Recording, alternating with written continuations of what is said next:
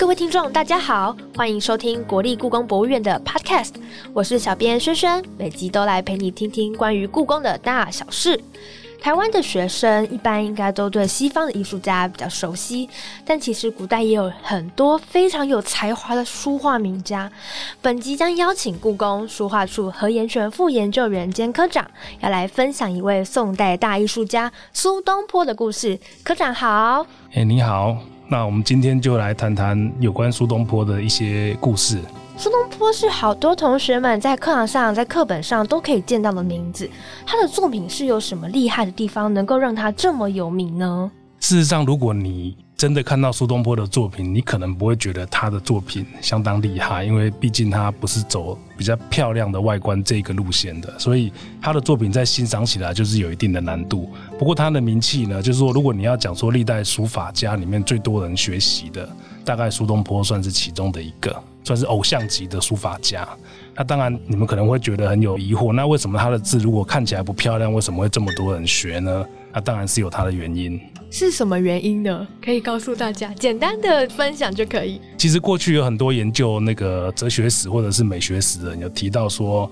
因为苏东坡算是古代所谓的诗意文人的大家共同的心灵结构。所以一旦遇到不如意、失意的话，你就会想到，哎，你跟苏东坡就心有戚戚焉。那这个时候，你有这样子的心情跟这样子的状态，再来看他的书法的时候，你就可以领略到他在遇到挫折的时候所写出来的书法的这种意境。那当然，你在风平浪静、一帆风顺的时候，你是很难去感受到他那种心情的。哦，也就是说，在欣赏苏轼的这个呃书法的时候，可能是要用一个同理他的情感来去来去看待，而不是纯粹就他的外形。来分析是这个意思吗？是的，苏东坡的书法其实是到了黄州。那黄州当然是他是所谓的乌台诗案，他被贬了以后，贬到黄州，他的书法出现大幅度的改变。那他在没有贬之前呢，他也是一路的写所谓的王羲之传统的这种书风，往美观漂亮的这个方向走。不过乌台诗案他差一点牺牲掉性命，所以之后在黄州时期，他写字就已经不太在乎这一些。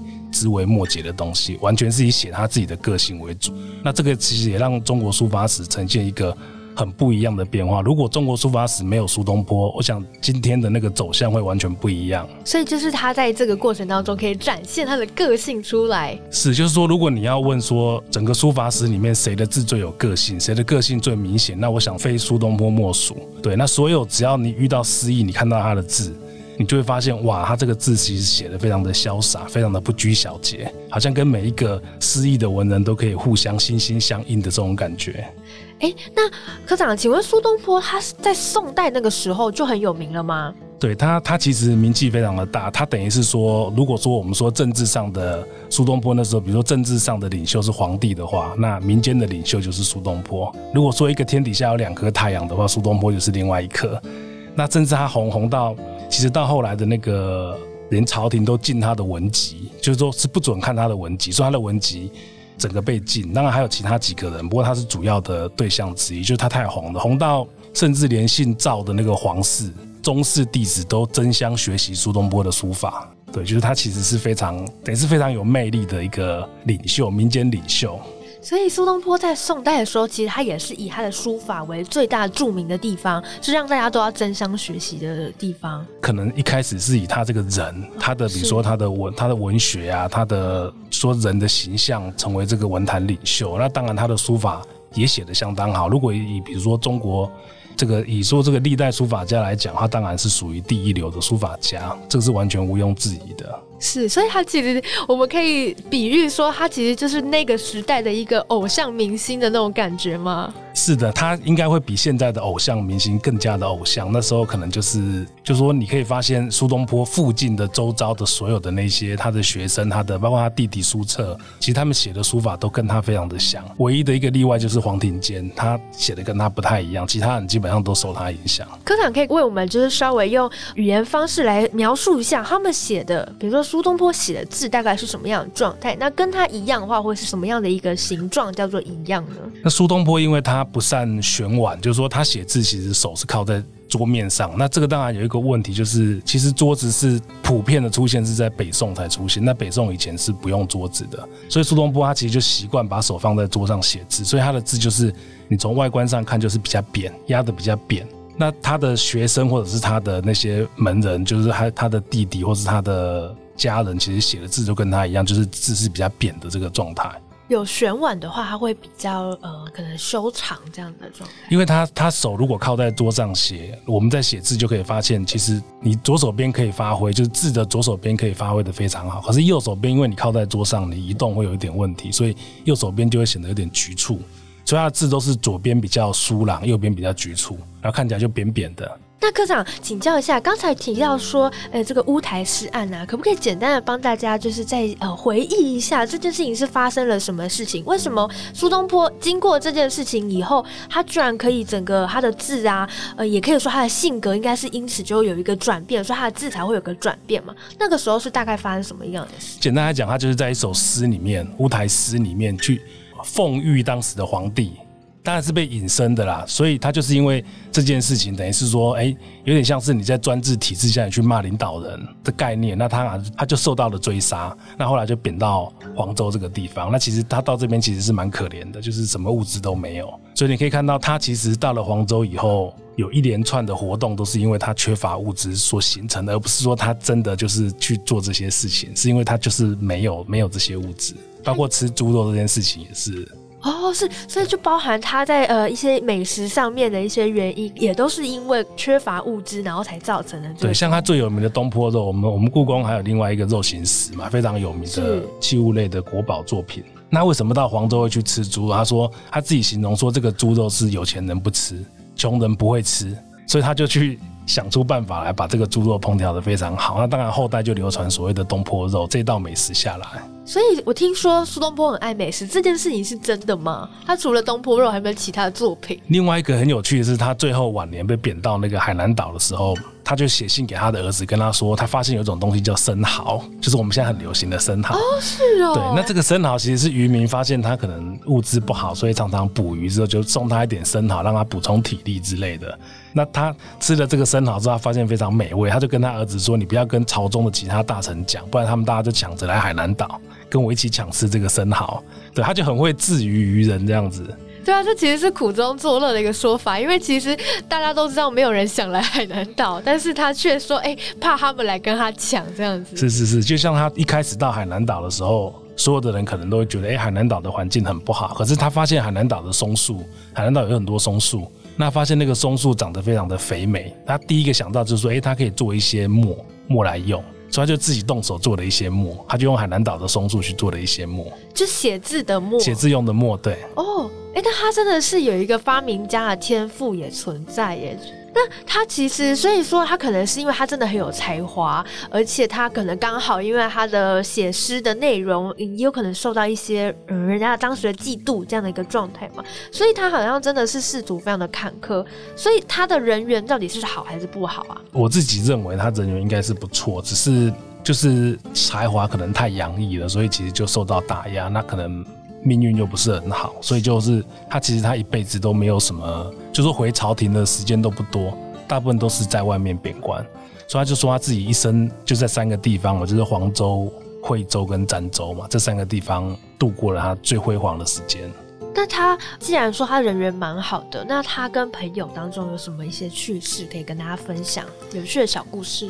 他人缘好，应该是指说在他的那个文人圈里面啊，文人圈里面的那个他的人缘算相当不错的，因为他们大家都把他当成领袖嘛，就是应该也不能说他人缘好，应该是讲说，因为如果以以现在包括现代来讲，其实真正的得意文人恐怕就是那一两个，那百分之九十九都是所谓的失意文人，所以大家都会觉得，哎，他跟苏东坡一样，就是哎，我也被贬，我也失意，所以他们就会自然而然就会靠在一起。大概是这样，所以他他其实有一个有一个交友圈在里面。当然，他他跟他那些朋友有很多故事，比如说他最有名就是跟佛印嘛，是跟佛印的一系列的那种互相斗智啊，然后互相调侃的那些故事啊，这蛮多的。那呃，说了那么多苏东坡相关的一些小故事啊，那故宫有收藏哪些苏东坡的作品呢？当然，苏东坡传世最好的一件作品叫做《黄州寒食诗》。对，那这件作品也很有趣，它的编号刚好是一千零一号。就是还刚好是台购的一零零一哦，就是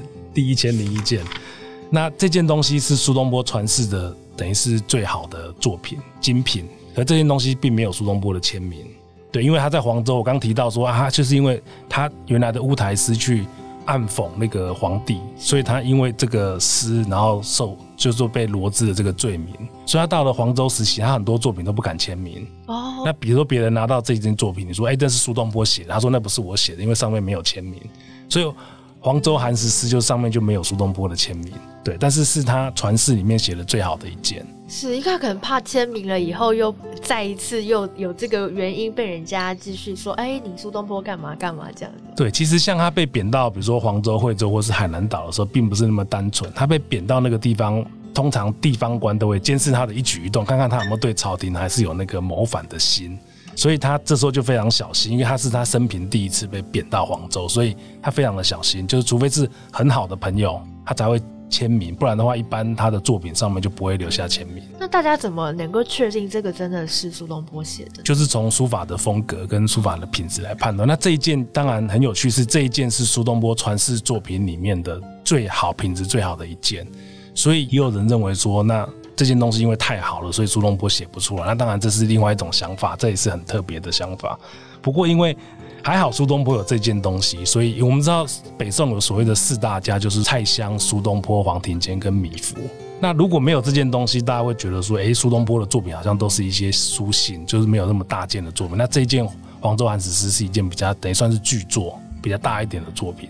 所以就还好有这件作品来奠定了他所谓的宋代四大家的地位。在《黄州寒食诗》里面，他写什么样的内容？他就写说，他到了黄州已经三年了，然后生活很困顿，然后心里面很想要回去的那种，就是思乡的这种这种感觉。然后在这个那个地方生活并不好，所以内容其实跟他当时是非常贴切的，就是跟他的生活环境非常的贴切。那因为这件书法写的特别好，就是因为他这件东西也不漂亮，不是一件很漂亮的作品，所以很多人看了就觉得，哎，这件东西并不好看啊，为什么会是？如果你说传世十大名作，甚至它被评为所谓的天下第三行书，那我们都知道天下第一行书是《兰亭》嘛，那第二行书就是我们的颜真卿《祭子稿》，那这是所谓的天下第三行书。可事实上，《兰亭》根本就不存在，也没有所谓真正的《兰亭》。那所以这件东西，如果以那个实际存在的状况来看，它是天下第二行书，那很多人就很不服气，为什么这么一件看起来其貌不扬的东西，会是天下第二行书？对，那事实上这件东西它在于它一个完整性跟一个丰富性。比如说它这里面呢，如果你仔细去找，它里面有漂亮的字，也有丑的字，有长的字，也有扁的字，有胖的字，也有瘦的字，所以它有点像是我们讲的一个人生的百态，像是一个社会的百态，就说这里面有高有矮，有瘦有胖，所以它是一个很完整、很和谐的一件作品。哎，那这一个作品当中啊，也有非常非常多后来的文人在上面也有提拔。如果呃我们听众有看过这一个黄州寒食诗这种文物的话，你可以发现，其实苏东坡写的部分其实是小小的一小段而已，但那一卷非常非常长，然后还有上面非常非常多字，都是后人帮他写的评价。怎么会有那么多人喜欢呀？对，就是在中国书画收藏的一个很有趣的现象，就是比如说你在西洋的油画上，你不会看到有很多人的艺术评论家的意见，把它写在那个油画上面。会觉会觉得好像毁坏它的感觉。对，但是我们的书画就是它，因为它表层手卷，它是卷起来的，所以它后面就是可以不断的一直加，越加越长，所以你可以历代的意见都可以加在上面。那那个意见如果越多，表示这件作品有越多人称赞它、赞赏它，就越丰富，他欣赏的情境就越丰富。那他在不同的时代有不同流传的形象跟地位。那这件东西也是最早就是黄庭坚先拔，他的学生先拔。对他拔的时候，他苏东坡已经过世了，所以他就笑他自己说，他是在无佛处，无佛处称尊，就是说他自己在没有佛的地方称尊者这样子。是，对，因为苏东坡已经不在了，他就拔得很得意这样子。所以，我们也可以把它想象说，好像是现在，呃，我们在网络上，你有一个作品的话，那下面人很多帮你留言的那种感觉，就是留言按赞的意思，就是跟我们现在 FB 按赞一样，就是每个人都会按赞，当然也有人按不赞，那所以你也可以发现上面也是会有人批评。哦，真的哦，还有人批评的内容也写在上面。不过通常批评，如果你是收藏家的话，你会把它剪掉。然后再接上好的那个评语，才不会影响它的价值。是是是，就如果我收藏了以后，我看到哎，怎么前面有一个人批评他，我就把它剪掉，我再把它写好评，这样。对对对，你可以把它送去类似像现代的医美一样，然后跟那个医生说，我哪一段要留，哪一段不留，把它接起来这样子。哎，是真的很有趣。那除了这个黄色寒食诗以外，外，请科长再帮我们介绍最后一件作品，真的也是非看不可的。来到故宫真的是必看的。我们有另外一件，就是苏东坡亲笔写的《赤壁赋》。那我们都知道，《赤壁赋》是苏东坡留下来非常重要的一件文学作品，光是在文学上就已经有很高的地位了。那我们这件更珍贵，他亲手写下来就抄的那个《赤壁赋》。那这件也是在黄州时期抄的，所以这件东西等于是它比较像楷书。我们刚刚提到的那个黄州寒食诗是所谓的行草。那如果你要看苏东坡的楷书的话，就得要看这件。那这件评价很高。甚至古代的书论家认为说，它其实是所谓的宋代的《兰亭》，就是把它提得非常高，认为宋代楷书第一名大概就是这一件。对，那这件也算是我们院里面相当重要的一件作品，就等于是跟黄州寒食诗，我觉得是算是互相辉映的一件作品。两种不同的书法的形式，能够来显示是苏东坡的这样的一个作品，这样是。那这样的，他除了是因为他楷书，而且是因为在黄州的时候写的以外，他还有什么真的是过人之处？是因为他这个楷书写的非常漂亮吗？赤壁赋这件东西其实也不算漂亮，因为他的就像我刚刚讲，他其实到了黄州以后，他其实心思已经不是放在那个写字上。你可以想象一个人，如果你的生命差一点不见了。那等到你重新再拿起毛笔来写字的时候，其实你不会去考虑所谓的，就说他这个时候他不会再去考虑所谓的王羲之的笔法，或者是谁谁谁的笔法，他已经不在乎这些事情。因为如果跟失去生命相比，这些都是枝微末节的小事。所以他提出一个理论叫做“我书意照本无法”。他说他写书法的时候其实是没有法度的。那就是因为我刚刚讲说，如果中国书法史没有苏东坡的话，其实走向会很不一样，就是因为。他的这个没有法度的写法呢，除了你在他自己的寒食诗跟赤壁赋里面看到以外，他鼓舞了成千上万的学书法的人，让大家可以去做。因为诶，苏东坡做过，我当然就可以做。如果苏东坡没做，大概没有人敢做。所以其实如果你仔细看寒食诗或者是赤壁赋，你可以发现里面有很多相当有创意的写法，一点都不传统的写法。我也认为只有苏东坡这样子有才气的人才可以做得到。像是哪些非常有创意的写法？它其实里面有些字压得非常的扁，扁到你觉得已经不可思议了。那也有些拉得非常的长。那这个在过去在传统上其实很少人会做这么激烈的变化。可事实上，如果你把苏东坡想象，你说他考上进士，他是全国的所谓的，他可能不是榜首，他后来是第二名嘛。是是是。那突然就被贬到黄州一个小地方，所以你可以想象他的心情跟他的那个作品的那个呼应，其实是相当贴切。是我在看作品的时候，可能只会觉得说，哇，这好像是一个非常厉害的伟人，或者说古代的文人写的东西。但是其实他就是如同科长讲的，他有这样的一个意涵，他的心情跟情绪在这个当中。科长，那刚刚有提到说，呃，苏东坡他还有自己做那个墨条吗？做那个写书法的墨。那他除了这个以外，还有什么 DIY 经验吗？对，那其实他们亲自动手做这个，在宋代文人里面是一个很有趣的现象。那就像要回到最刚刚开始我提到，就是说这些文人还有一个很大的身份，就是他们常常都被贬官。那被贬官就是你很多东西、很多物资就比较缺乏。那在缺乏的情况之下，你可能薪水也没这么高，因为你被贬官了，不可能薪水还非常高。所以你很多情况下就得要自己去做，自己动手去做，去找材料。对，那当然苏东坡最有趣的是，就是说他常常写信给朋友。那我们发现，就是说，经过研究以后，发现它这很多信纸上面其实是有隐藏的那个所谓的压花的花纹。那这些花纹呢，很有趣，就是在在过去大概一千年左右的时间，其实都没有研究者发现这个花纹。所以，我们故宫博物院在一两年前也办了一个所谓宋代花间特展，就是网络上还可以看到这些图像。那有兴趣的观众可以去找来看，就是说他们 DIY 了一些所谓的很高级的信纸，就是所谓的压花信纸。那这些压花信纸里面传世大概三十几件呢，苏东坡就占了六七件，这还是所有的文人里面用最多的。所以你可以想象很有趣，就是你接到苏东坡的信的时候，其实你会很好奇他到底用了什么花纹，因为他其实花纹的种类非常多，有点像我们今天比如说你要出门，你要挑哪一个包，哦，今天要挑这个包去参加晚宴，挑这个包去跑趴之类的。那苏东坡可能想说，哎，我要写信给你的时候，我要挑哪一个板子，哪一个图案来做一张信纸。那我举个例子，我们有一件，人家送了他一个那个香盒，应该是装香的盒子，就是香料的那个盒子。是是是。那他呢就找了一个梅花的图案，做了一张信纸之后呢，用这个信纸去谢谢对方送了他这个香盒。所以他其实会根据对方给他的信或者给他的东西去挑那个不同的图案来回信。就他有放这个小巧思、这个心思在这个信当中。对，那这个很有趣，是这几年来就是所谓的。就是说，在国际上的研究也越来越趋向这所谓的物质文化。就是说，其实你还不需要看到信的内容，你光是看到信本身的外观，或者是信上面的那些图示或是图像，它就已经代表苏东坡本身的意思了。所以很有趣，就是说，当你拿到信纸的时候，其实你还不用开内容，你就知道他是来骂你的，还是来跟你谢谢你的。所以根本就很多东西，就是你还不用到内容，你就知道它的内容大致上会写成什么样子。这种感觉好像我们现在去书局可以看到各色各样的那个卡片啊、信纸，没想到苏东坡他就会自己做这样的一个非常缤纷的信纸耶。对，就是这个蛮有趣，就是以前学术界都认为说这样子的现象是在明代比较多，大概就是五百年前、四五百年前的明代。